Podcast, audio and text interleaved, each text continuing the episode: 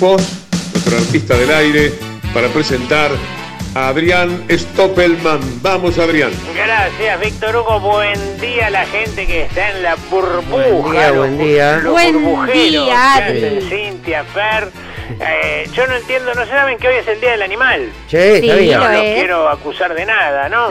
Eh, eh, yo no entiendo de dónde viene esa pasión que siente cierta gente por los animales. Les puedo decir que puedo entender un perrito, Sí. un gatito, un hámster, Sí. una mariposa, un canario, pero hay gente que dice que le gustan los leones, los elefantes. Eh, ¿Cómo te puede gustar algo que te puede morfar? y lo llaman animales exóticos. Exóticos, Pero sí. Ahora hay- hay- los ricos tienen tiburones, ¿viste? Ahora la moda es que los ricos tienen tiburones en la casa. Mirá vos.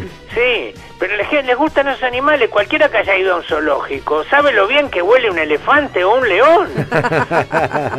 Digamos que a la mayoría de la gente le gustan los animales con los que pueda jugar. Sí. ¿no? Aunque yo no sé si los animales son tan inteligentes como para hacer eso que los humanos llamamos jugar. De hecho, nunca vi un documental de gatos jugando al Scrabble o al Ludo ni hablar de la gente. Además, tanto cariño por los animales, tanto cariño por los animales. Mirá cómo está cómo estamos por un murciélago y un pangolín. Sí, Dios, Y Dios. ya nos bancamos la gripe aviar, Sí. la gripe porcina, Sí. la vaca loca, Sí. a Waldo Wolf y Fernando Iglesias, son plagas terroríficas.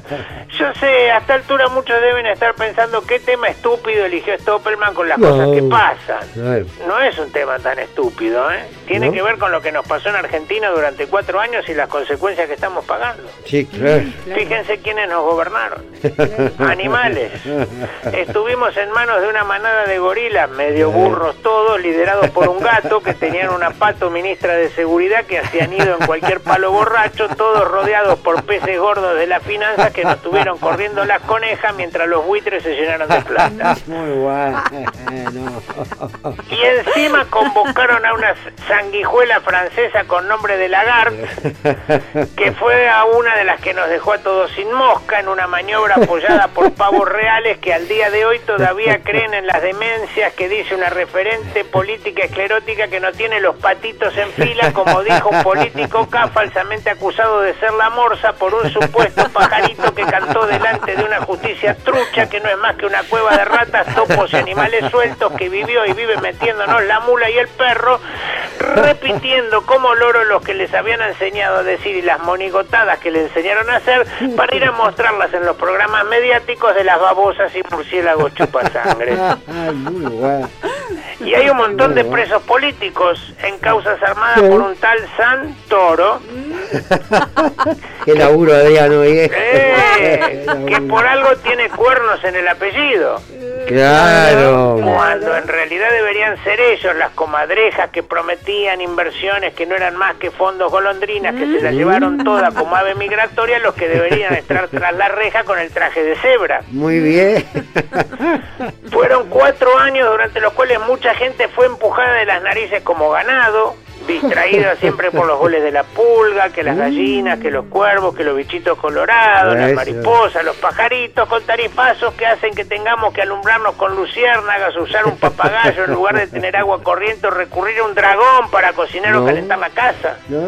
Y ahora, más de un piojo resucitado, que se creía socio del Club de Leones, se da cuenta que no es más que un ratón que tiene que hacerse la del monotributo por haber hecho como el ñandú y esconder la cabeza en el agujero de la tele. Muy bueno.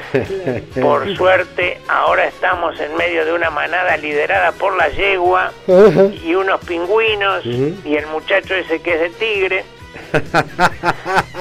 Siempre habrá que tragar sanguchitos de sapo, es la vida.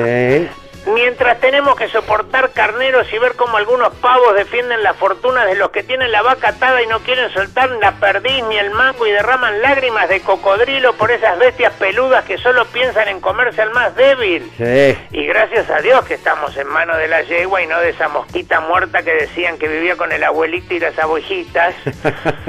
Porque si ganaban las elecciones no nos salvaba ni el zorro.